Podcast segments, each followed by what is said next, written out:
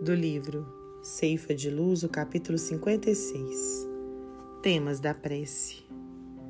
Tudo quanto, pois, quereis que os homens vos façam, assim fazei-o vós também a eles. Jesus, no Evangelho de Mateus, capítulo 7, versículo 12.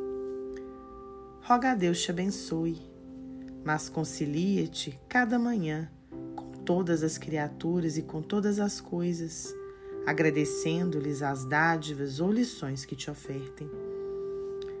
Pede saúde, evitando brechas para a doença. Solicita proteção, amparando os irmãos de experiência cotidiana dentro dos recursos que se te façam possíveis. Espera felicidade, criando a alegria do próximo. Procura as luzes do saber distribuindo-as no auxílio aos que te rodeiam.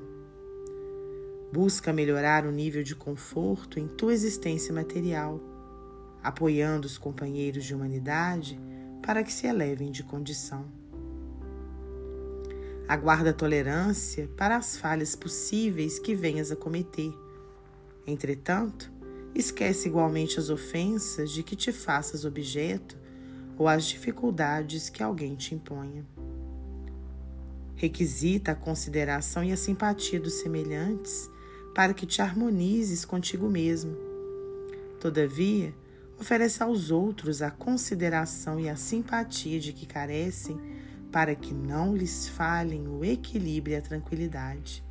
Suplica o auxílio do Senhor na sustentação de tua paz.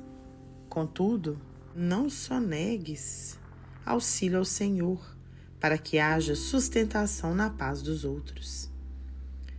A árvore se alimenta com os recursos do solo, produzindo fruto que não consome. A lâmpada gasta a força da usina, deitando luz em benefício de todos, sem enceleirá-la. Entre a rogativa e a concessão está o proveito. Afirma-nos o Evangelho que para Deus nada existe impossível, mas de certo que Deus espera que cada um de nós faça o possível a nosso próprio favor. Emmanuel, psicografia de Francisco Cândido Xavier.